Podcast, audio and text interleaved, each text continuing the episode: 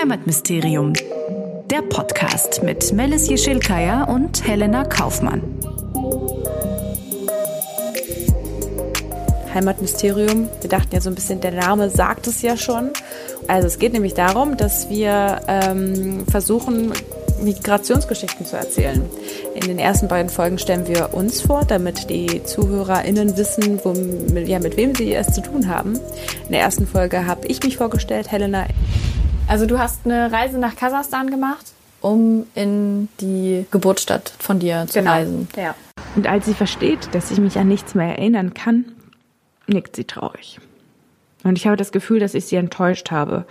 Und das wollte ich wirklich nicht. Und an meinem letzten Abend dort versuchte ich im Bett jedes Geräusch wahrzunehmen und jeden Geruch einzuatmen. Und dann dachte ich dabei, das sind die Sachen aus der Stadt, in der ich geboren wurde. Aber das ist trotzdem nicht Heimat. Nicht für mich. In der zweiten Folge stellst du dich vor, Melis. Hi. Ich bin Melis. Meine Eltern sind aus Südostanatolien. Zu Hause sprechen wir Türkisch und Deutsch und wir sind alevitische Kurden. Eins der türkischen Kinder reagiert erschrocken. Was? Kurden? Mit Bergtürken spielen wir nicht. Ich habe dann mit Fatma gespielt, weil ihr egal war, dass ich Kurdin bin. Ich suchte also Rat bei meiner Mutter. Oft war das zwischen dem Kürzen von zwei Hosenbeinen. In erster Linie bist du Mensch. Das ist das Einzige, was wichtig ist, sagte sie zwischen ihren Änderungen. Ziemlich abstrakt für mich als Kind. Dann fügte sie noch hinzu, das haben die bestimmt von ihren Eltern mitbekommen. Und ab der dritten Folge kommen ähm, Gästinnen, ähm, die ja mit uns ihre Geschichte teilen. Ja, ich bin Elisaveta Kostenko. Ich komme aus der Ukraine. Ich stelle mich euch jetzt als Dominika vor, aber eigentlich bin ich die, die Dominika. Ich bin mit ähm, ungefähr zweieinhalb nach Deutschland gekommen, aus Polen. Ähm, der komplette Name wäre Jonas Nowelhimmel. Also am 21. November 1992 kam ich nach Deutschland. Und dann war ich es, die dann sagte, ist das jetzt der Moment, in dem ich Deutsche geworden bin?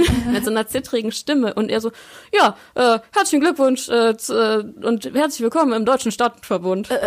Oder irgendwie sowas. Das Leben in der Ukraine ist eben ein ganz anderes. In dem Land herrscht gerade Krieg. Ähm, der Krieg ist nicht so weit weg von, von meiner Heimatstadt. Boah, wie ätzend, ne? Also du bist in Deutschland und hier bin ich aufgewachsen und ich identifiziere mich absolut damit. Ähm, aber ja, in dem Moment bin ich kein Deutscher.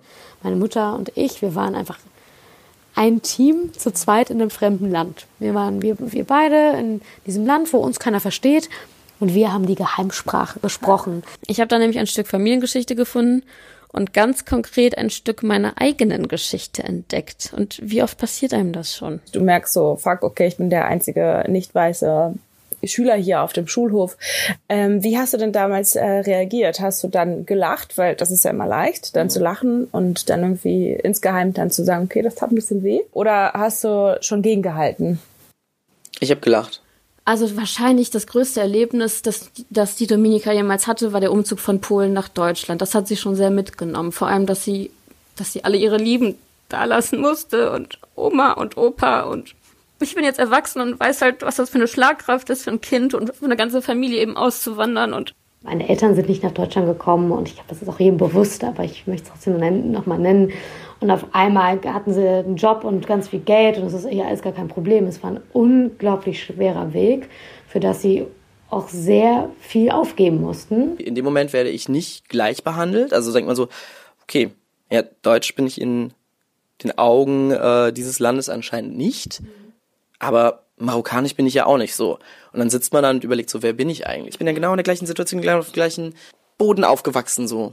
Und genau mit den gleichen Werten und Normen. Dass wenn man dann in dem Land ist, aus dem man kommt, hat man eben ein ganz bestimmtes Gefühl. Und ich weiß nicht, ob nicht das Gefühl vielleicht auch Heimat ist. Also dass man dann zwei Heimaten, Heimaten hat. Danke, dass du so offen warst mit uns.